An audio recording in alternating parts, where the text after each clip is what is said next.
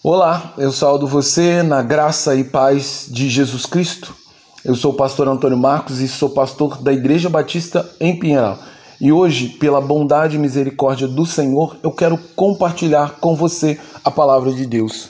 na certeza de que essa palavra é poderosa para nos transformar segundo aquilo que é a vontade de Deus. Para isso, eu quero continuar refletindo com você na história de Gideão, no tema A Primeira Batalha, parte 1, no texto que se encontra em Juízes capítulo 6, no versículos 11 e 12, que diz: Então o anjo do Senhor veio e assentou debaixo do carvalho que estava em Ofra,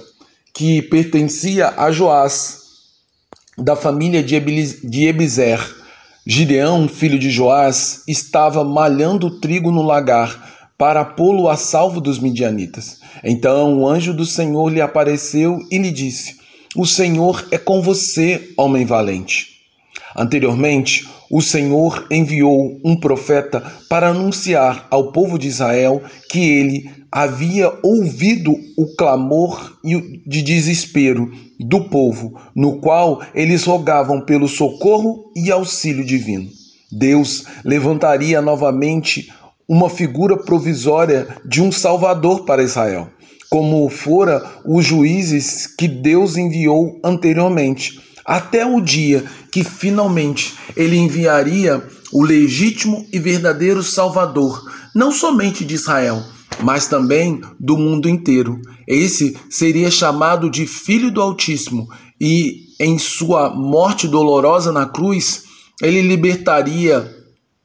a humanidade de seu maior opressor, que é o pecado, cuja recompensa ou salário final é a morte, tanto física como espiritual. Assim, o anjo do Senhor veio a Israel e assentou-se debaixo do grande carvalho que estava em Ofra, que pertencia a uma família simples e pequena dentre a tribo de Manassés. Nesse local, o anjo observava um homem chamado Gideão, que, como todo Israel, era culpado de praticar a idolatria, adorando os deuses pagãos Baal e Ashirá dos povos vizinhos num lugar onde apenas o Senhor deveria ocupar diante dos filhos de Israel. Porém, mesmo na sua condição de pecador idólatra, Gideão encontrou graça e misericórdia aos olhos do Senhor, de forma que Deus escolheu a Gideão para ser o grande guerreiro libertador de Israel.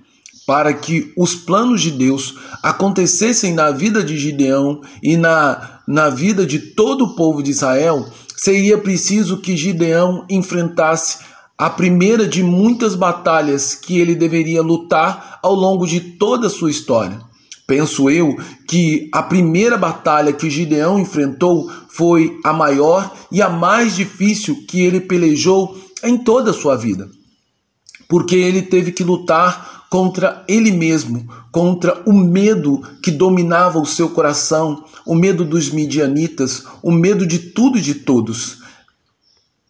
que fazia ele malhar o trigo no meio do lagar de vinho, a fim de esconder dos midianitas o pouco trigo que havia entre o povo. Em segundo lugar, Gideão teria que lutar contra o seu senso de inferioridade que carregava no coração pois ele se via como parte da, da menor família de sua tribo e como sendo o menor e mais fraco dentro da sua própria casa. Porém, Gideão teria que, por meio da fé, acreditar que o Senhor poderia torná-lo forte. Gideão também teria que acreditar que, através do poder do Senhor, ele seria exatamente aquilo que o anjo havia dito a seu respeito lembrando uma verdade que centenas de anos depois o apóstolo Paulo iria descobrir, quando o Senhor lhe disse: A minha graça te basta, porque o meu poder é aperfeiçoado na sua fraqueza. Diz 2 Coríntios 12, versículo 9. Assim, Paulo, de boa vontade, se gloriou nas suas fraquezas, para que o poder do Senhor fosse revelado através da sua vida. Gideão, na sua primeira grande batalha, teria que enxergar não apenas as suas fraquezas,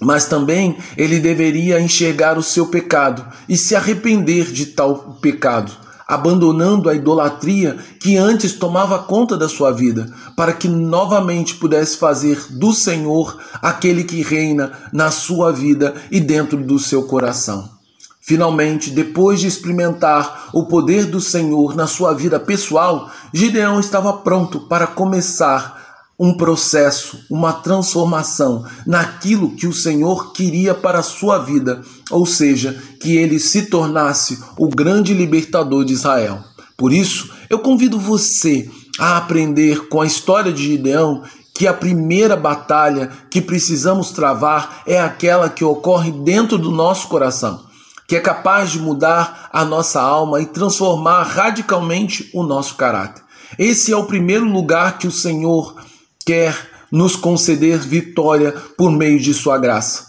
Portanto, vamos reconhecer todas as nossas fraquezas e fragilidades para que o grande poder do Senhor seja manifesto nas nossas vidas. Eu convido você a, pela palavra de Deus, acreditar e confiar nos planos e sonhos de Deus que Ele tem para a sua vida porque são planos de fazer o bem e não o mal, planos de fazer prosperar e dar a derradeira liberdade e vitória que nós tanto almejamos. Por isso, basta que tão somente você comece a crer de todo o coração no poder do Senhor para com a sua vida e assim também para com a sua família e para com o seu povo. Logo, minha oração é que, assim como Gideão nós também possamos encontrar graça e misericórdia aos olhos do Senhor, de forma que o poder de Deus se aperfeiçoe na nossa fraqueza e que sejamos mais do que vencedores através da pessoa de Cristo Jesus,